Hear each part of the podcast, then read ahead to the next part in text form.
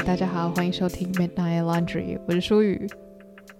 啊、好久不见。呃，上一集是我的读书会，但是我不知道这个节目的听众是不是每一个人都有在听我的那个劝导读书会，所以还是在这边跟大家讲一下，感觉蛮久没有录单集了。那主要也是因为之前我有在上上集吧，有提到说最近在。呃，算是装修的过程中，所以真的平常，因为我周间可能比较有空，所以就会跟着家人一起去看家具啊，然后看一些就是装潢需要用的东西，所以大家就知道说，如果你今天不是只是要把一个地方软装的很漂亮的话，真的会需要花蛮多的心力去处理一个地方的，然后甚至是一开始的拆除，可能就要经过很多的讨论，所以就彻底的领悟到说，哇，这件事情真的不是这么的轻松，但是过程当然也是很有趣啦，就是你可以体验到很多不同的，就是把梦想化成现实的这个过程。所以也是很开心，不过这就是为什么，呃，很多单集想录制，但是时间就稍微推迟了一下。对，那今天呢，想要跟大家讲的是一个我觉得还蛮有趣的主题，就是人生中的魔幻时刻。我觉得魔幻时刻对于大家来说应该是很不一样的。那可能有些人他会觉得是那种人与人之间，可能是恋爱。的时候会有一种叫从暧昧变成在一起的魔幻时刻，嗯，很抱歉，本集并不会有这样的故事啊，希望未来会有啦。但呃，今天想要跟大家分享的就是一些我觉得人生中真的让我觉得真的很魔幻。然后我觉得我对魔幻这个字的定义就是，当你没有很认真的去抓住某一个东西，可是它却像奇迹一般到来到你身边的时候。就会让你觉得很魔幻，就想说，原来真的会发生在我身上吗？这样子，那很多时候很多人都会讲说，诶，以能量的观点来看的话，当你对一个东西紧抓不放，其实你的整个人散发出的能量是，哦，我很缺乏，我很需要这个东西来让我快乐。那这个时候，可能这个东西就不太会到你身边嘛。那当你的整个人是很放松，甚至你觉得，哦，这个东西有的话很好啊，没有的话那也就算了。那这些东西会更想要到你身边啊，无论你相不相信。但这个是我自己很常听到，然后我也是很相信的一件事情。所以说呢，虽然它并不是这么容易可以做到的。就例如说，今天啊，我我讲一下平常最常发生的事情好了。就我常常就是很想要吃一个东西，就例如说前阵子我非常的着迷于吃拉面。然后，假如说今天我就是打定主意我要吃这个拉面，那我可能就是会跟着家人或朋友冲冲冲冲到那个地方，然后可能大排长龙，或者是呃更早一点的话，可能就是当天关门。那你就会觉得晴天霹雳，因为你就会有一种，可是我好想吃到这个东西，而且当我真的很渴望吃到某一个东西的时候，我是连做梦都在想。像 之前有一阵子，我很想要吃那个一个日式的吃到饱，叫 Nagomi，然后在中山站那边有一间。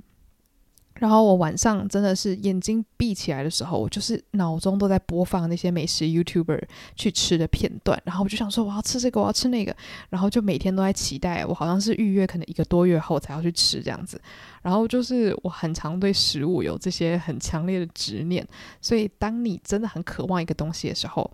嗯偶尔是蛮难放下你对那个东西，就是我好想要它。要是有它的话，那感觉会有多好。要是我真的可以喝到那个鸡白汤拉面，我会有多幸福。就是你很难就很轻松的放下它。那当然有些事情可能是比较容易可以去做到的，所以我觉得是对每个人来说可能都不太一样。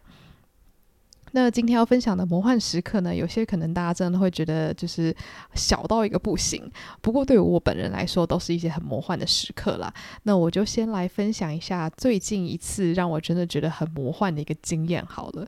就是呢，我从小就对时尚很有兴趣嘛，就虽然称不上说真的是非常认真的去钻研说哦、时装的历史啊，或者是呃设计师的那些作品什么的，讲细一点的话，应该就是我对穿搭很有热情。那我自己就常常会看到，例如说喜欢的明星或者喜欢的 KOL，或是以前的话就是布洛克，他们可能有名一点。就会被邀请去参加时装周嘛。那如果是大明星，例如说像是 GD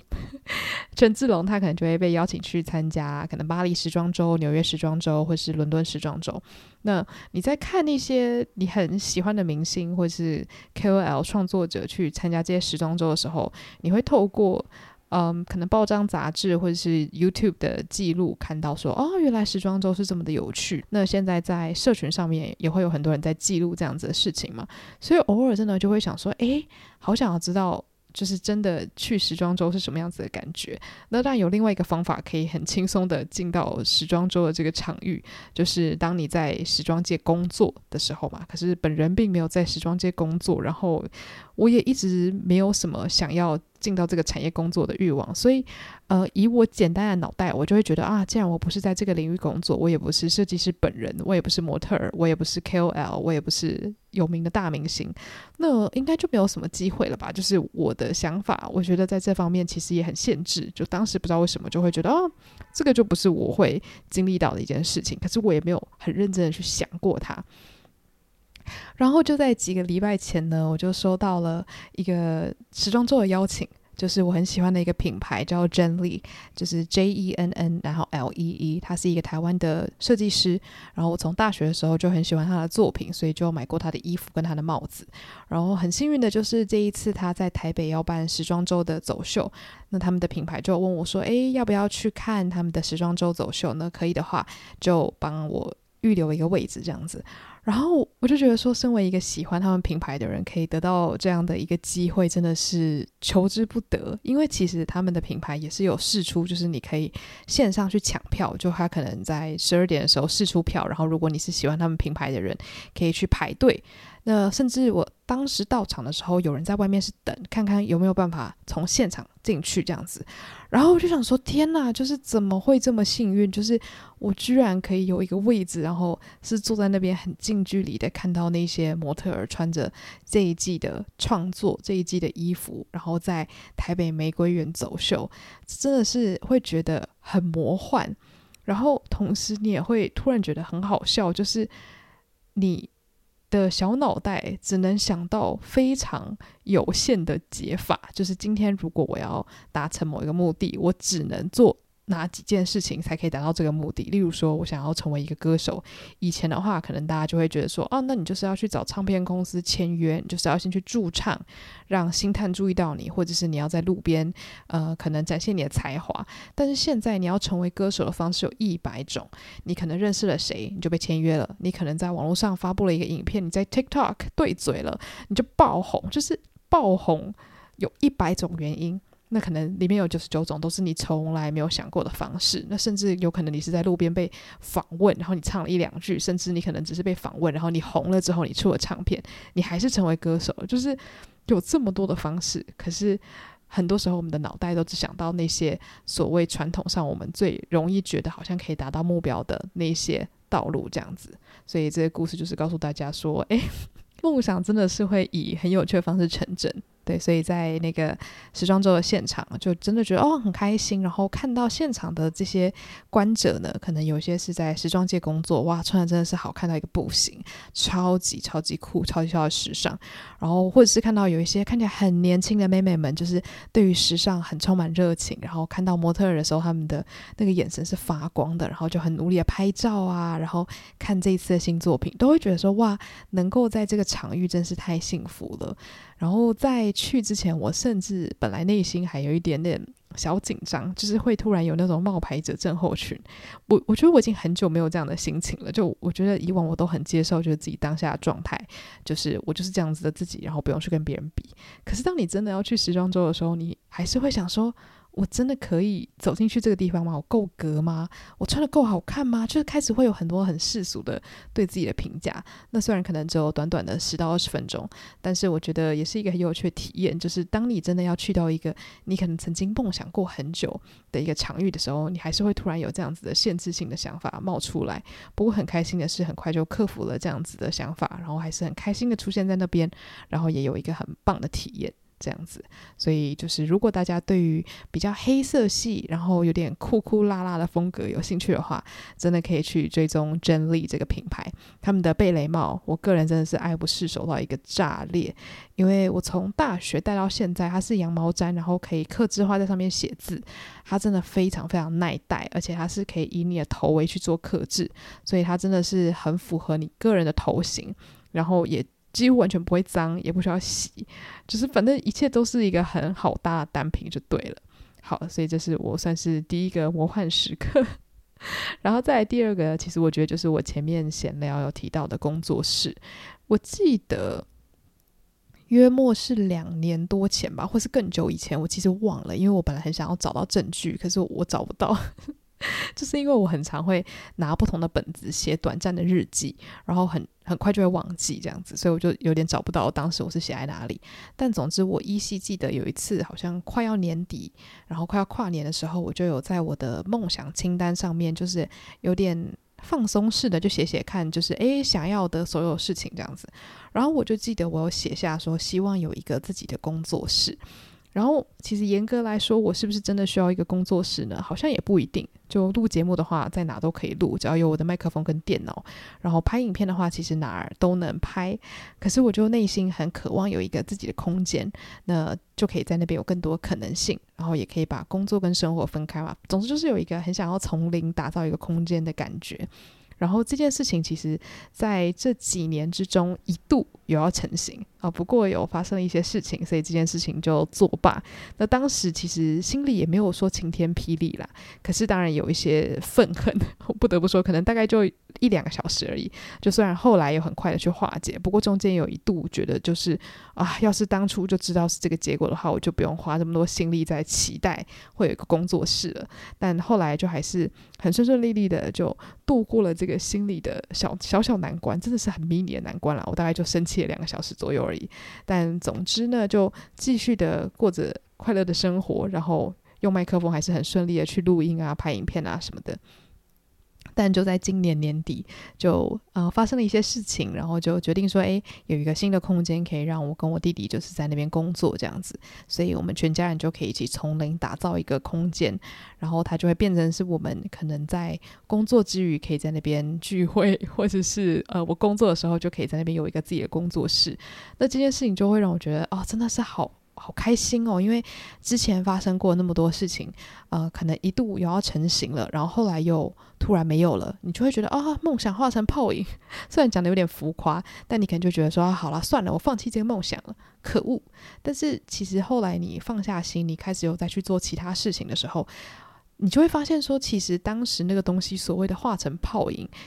其实非常非常的合理，因为。其实那就是一个不适合你的时间点，就是也许在啊、你决定说要有工作室的那个 moment，可能是对的时间，但是接下来可能发生了一些事情，当下那个状况已经不再适合你去追求这个梦想了，所以这个梦想它就很自然的离你而去了。也许那个空间就是不适合当做你未来工作的地方，但是我当时小小的脑袋会觉得说啊，我当下就是想要一个空间，为什么这个空间不愿意就是好好的待在那边给我处理这样？然后后来，现在真的要开始正式的去打造一个空间的时候，你就会很感谢当时那个机会轻易的流走，因为真的是不适合你的东西，你硬是抓着它。其实当下你有看到很多个迹象，可是你不愿意去注意。那我觉得这其实就是人性啦。因为就当你例如说，你真的很想要吃某一个东西的时候，明明要排队三个小时，你知道你的三个小时之后，你真的是会痛不欲生，饿到快要昏倒。可是你就是因为太想要了，所以你等。你不愿意说，诶，明天可能人没有那么多的时候，你再去，你一样还是可以吃到。我觉得这都是同样的道理。那道理谁都懂，要做到却有点难。不过就是很感谢当时有好好的去转念。所以说，后来就可以有这么好的机会，可以再重新从零开始打造，而且是跟家人一起处理这件事情，其实会多了很多安全感。就虽然说大家在沟通的时候还是会啊，我要这个，你要那个什么的，但是我觉得毕竟是家人，大家其实都很熟悉，就是要怎么样去彼此配合啦。就毕竟我觉得空间如果是大家要一起用的，就算工作室是我自己的，可是外面的空间，例如说厨房啊、浴室啊、客厅啊。我觉得，当我们达成一个共识的时候，那个感觉是非常的美好，就会觉得说，哇，居然可以找到一些东西是我们四个人都觉得很棒的，所以我觉得这也是属于我人生中的一个魔幻时刻。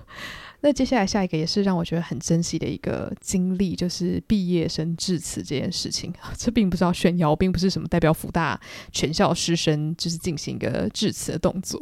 就是因为我们系上其实都会办小毕典，所以当时因为我好像在家里化妆化太久，所以就导致我跟我爸妈到学校的时候，其实早就已经错过大毕典了，就是也是有点小可惜。但总之呢，我说的这个毕业生致辞是我们系上的小毕典这样子。然后当时其实我也是完全没有想过这件事情，就是因为通常大家想到毕业生致辞，就会觉得哦，那应该是学校第一名的学生吧，或是系上第一名的学生才会去，就是自动被分配去做这件事情。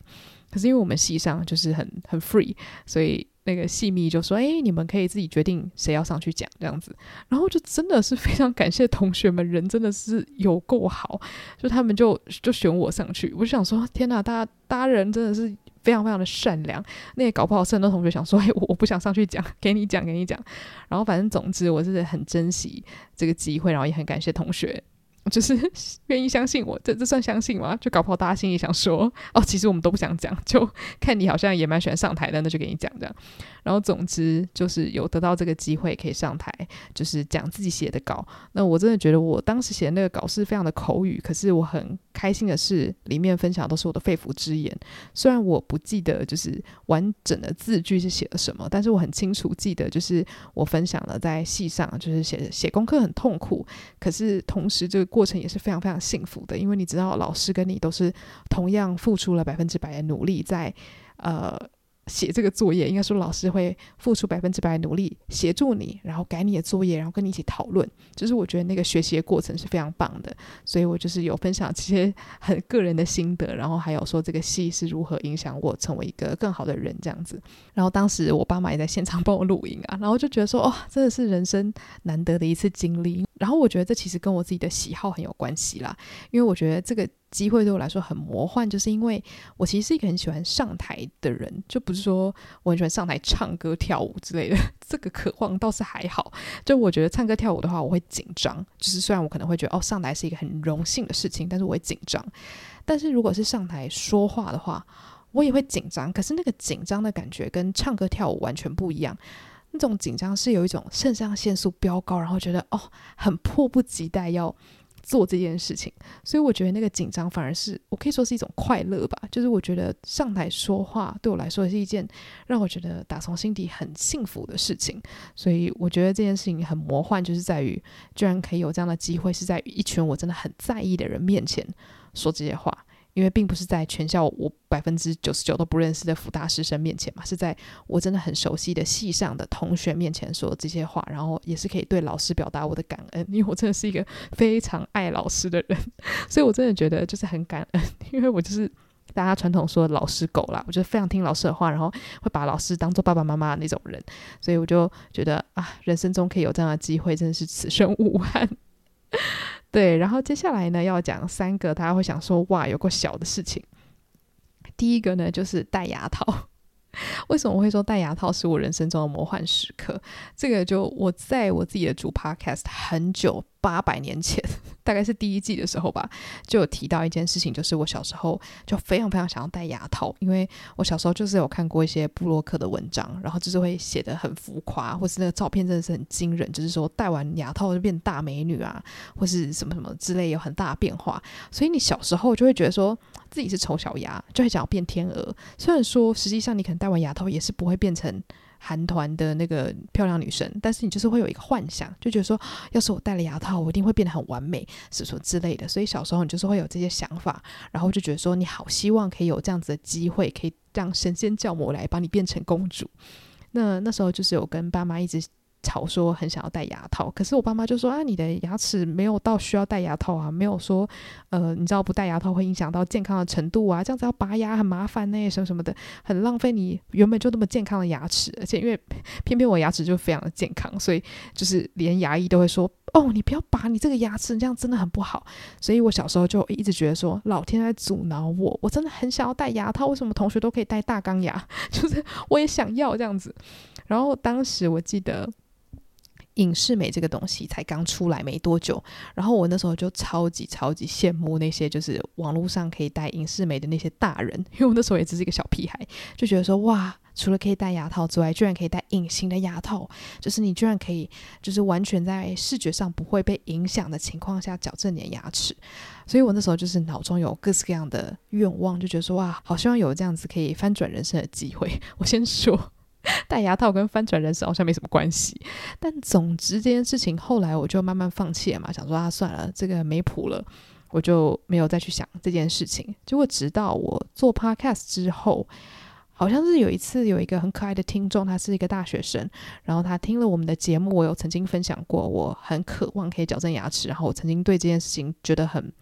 不能说自卑啦，就是有点小小不安这样子，就是对自己的外表没有那么的自信。然后结果这个听众他就来信说，他自己曾经也是这样。然后他长大之后呢，妈妈终于答应说可以让他去戴隐适美，然后他觉得非常开心，所以就写信来跟我们分享他的喜悦。然后就因为读了他的这封信，我那时候就跟我妈分享说，哎，你知道有一个听众因为听了我们的单集，就跑去咨询隐适美，然后现在就开始戴牙套了耶。然后结果我妈就突然说。诶，那你要不要也去咨询看看？我想说，啊，怎么事隔多年，就是会有这样的好事？然后总之就去咨询医生，结果就在呃最近这几年，我觉得就是 技术其实也变得很不一样了。然后医生就跟我讲说，诶，你可以不用拔牙，你就是把你的智齿拔掉，然后就可以戴隐适美这样子。然后我现在真的是非常感谢，我前面就已经讲过，就是很多事情如果当下的时间点。就是不对的话，他可能就是很难成真。那我小时候就一样觉得说，好，我我的愿望就是戴牙套，可是这个老天爷就是死不给我。但我现在真的觉得，天哪，我太感恩了，因为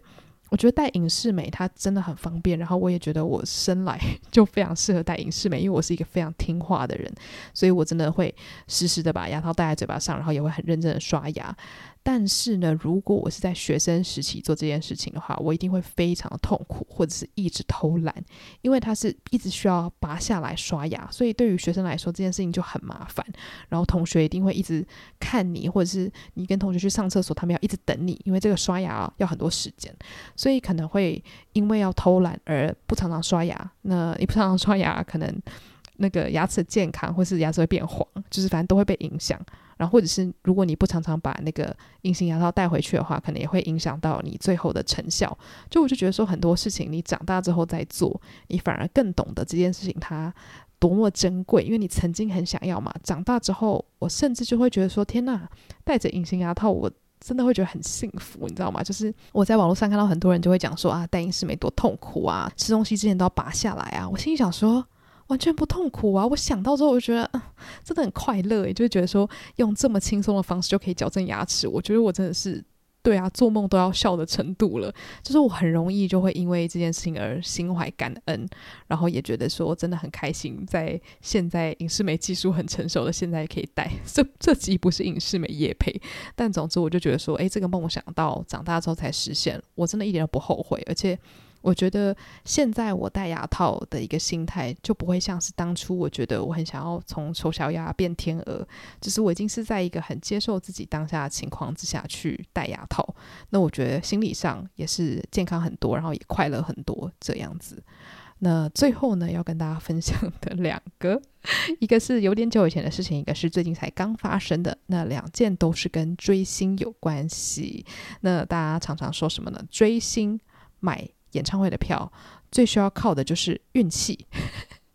那我真的觉得这件事情非常的玄妙，甚至很多人都会传说什么要买票之前要先大喊三声李泰民，就是会有些都市传说。那总之呢，我最近要抢的票就是 Super Junior 他们的第九次世界巡回演唱会，也就是 Super Show Nine，即将要来台湾，就是在十一月的时候。那大家应该也知道，Super Junior 在台湾真是红到发紫。的那种程度，就是因为他们出道非常多年，然后有很多粉丝都已经是妈妈的等级了，就是真的是追他们追很久，所以说他们每次要来的时候，大家都紧张到炸裂。就第一个当然是担心黄牛的问题，然后第二个就是担心，呃，大家手速可能不够快，抢不赢，就是很多年可能很多粉丝都没有抢到。那我个人呢，就是没有任何这种经历，因为小时候我非常爱 SJ 的时候呢，就是没有钱，因为演唱会的票都几千块嘛。那我以前是没有很高额的零用钱，所以也不可能跟爸妈说：“哎、爸妈给我五千块，我要去看演唱会。”这样就被打死。所以以前就完全没有想过，所以就顶多跟朋友借 DVD 回家看。然后我必须要说，看 DVD，老实说啦，其实比在现场看更清楚、更爽。虽然在现场那个气氛是用钱也买不到的，但是如果你是以看表演为主的话，我到现在还是觉得，其实现场演唱会或是 DVD 有时候感受会更就是舒适，就是你可以把所有人的表情跟舞蹈看得很清楚。但总之呢，就是这一次我是第一次抢票，因为我之前去看 Astro 演唱会的时候呢，也是在网络上，就是像一个傻蛋一样，就想说啊，这抢票应该很简单吧？就殊不知我朋友。他在 ibon 帮我抢票，他还抢到了比我更好的票，所以当时也是靠我朋友的关系这样子。所以这一次算是严格来说第一次我认真的准备要去抢票，然后朋友也是开了一个群组啊，然后找了很多小帮手进来啊，甚至想说好，因为当天我们在台南玩，所以就决定说好，那我们就去最近的一个网咖，然后去抢。结果那天早上我们就一早起来，然后吃完早餐就蹦蹦跳跳准备前往网咖的时候呢。结果店门一打开，里面全部都是人，然后你就很清楚的可以看到每一个人的荧幕上都是五月天的票，就是那个抢票页面，因为刚好就是在十一点的时候是五月天，然后十一点二十八才是 Super Junior，所以。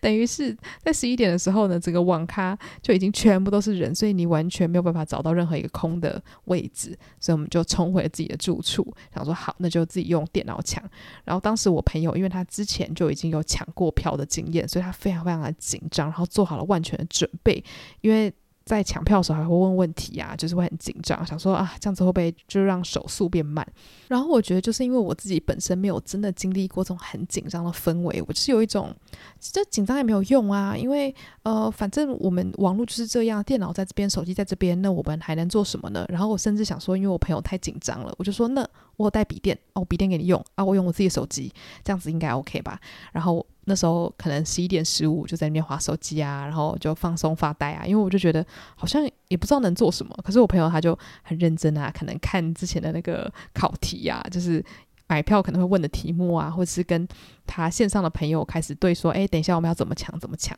结果就十一点二十八分一到。就立刻抢光，然后想说哇，果然是诶没抢到诶这样子。但是呢，有抢过票的人都知道，就是接下来你就是要不停的重新整理嘛，就是可能会有人一次抢到很多张票，那可能他跟他朋友真的买了他们需要了之后，就会把其他票释出，或者是你没有在固定的时间内把钱付出去的话，那票也会自动被释出，所以就可能陆陆续续有票被释出。可是每一次你看到，例如说有三张票，比如说五千八的位置有三张票，你点进去。你抢完之后，他又跟你说：“啊，有人先请你一步抢走那个票。”然后就会一直重复同样的动作，然后一直看到哦，别人已经先抢走你的票，这样子，然后就不断不断的挑战自己的耐心。结果呢，就在我那边滑滑滑的时候，想说啊，看看还有没有多的票。那时候大概已经是抢票时间过了十五分钟左右了吧，然后就看到嗯。有两张票，然后就点进去，然后也是因为有一点半放弃状态，就想说啊，反正我就是填填题目，然后就按出去，我也不要求手速快了，因为我觉得欲速则不达。有的时候你要填题目的时候，你可能因为求快填错题目，那这样还不是没有达到目的嘛？所以我那时候就有点半佛系的，就是输入题目的速度都有点慢的那种状态，我就好输入送出去，结果没想到就被我抢到了。我当下想说啊。发生什么事情？然后我就抢到了两张真的还算不错的票，然后我就跟我朋友说：“哎、我买到嘞、”然后事后我朋友本来想说：“啊，那我们是不是要再想想看，可不可以怎么样买到更好的？”我就说：“没关系，不用。我觉得这样真的非常好了。我就是有一种我很满足，我觉得就是怎么可以这么幸福？就是我一点都不紧张的状态下，然后还拿到了两张这么好的票，我觉得我真的是心中充满感恩。我想说。”我之前从来都没有在台北小巨蛋看过任何演唱会，这一次会是我的第一次，所以任何甚至是如果我有买到八百块去的票，我也会觉得哦，太好了，老天眷顾。所以我觉得可能也是心态成就一切了。就如果真的有人想要坐在最前面，那他可能抢到了我那种中间的票，也会觉得说啊，不够好。可是对我来说真的够好了，只要我人能够在那个场域之中感受他们唱歌的那个热度，我就觉得很开心。对，那最后一个要跟大家分享的是，之前我去韩国的时候呢，那时候我。旅游的目的就是要跟我的好朋友一起到韩国追星，就是我们没有真的要看演唱会，而是我们想去韩国玩，然后趁机去喜欢明星的经纪公司前面，就是他们那个大楼外面是可以稍微跟他们合照，就是他们有一个玻璃，然后有展示一些他们的那些呃奖杯啊什么的，就想说哎可以去那边算是一个朝圣之旅这样。结果呢，我刚好就看到一个韩国网站，然后就写说啊，就是当天我很喜欢的。团体 Astro 的成员会出现在一个电竞活动，然后这个电竞活动呢，就是他们会在现场直接玩电竞游戏，就叫什么偶像电竞赛吗？我有点忘记那个名字确切的名称叫什么了。但总之就是你会看到一群人就是在现场比电竞，然后都是大家耳熟能详的明星这样子。然后呃，主持人是神童跟希澈，所以就很期待，想说哇天啊，这活动也太好玩了吧！是我两个最喜欢的团体的综合，就是 SJ 加上 Astro。然后我就看到他好像有写说，哎，可以免费的去抢票。那当然你知道，就是他现场会出现这么多很红的艺人，这抢票应该是很疯狂的吧？结果好像就下去留言，还是填一个什么挖沟表单，我其实有点忘记了。但总之我就超清楚记得，就是主办单位就在 FB 上面好像是 tag 我的名字吧，然后就说哦，我得到那个票，然后还可以带一个 plus one。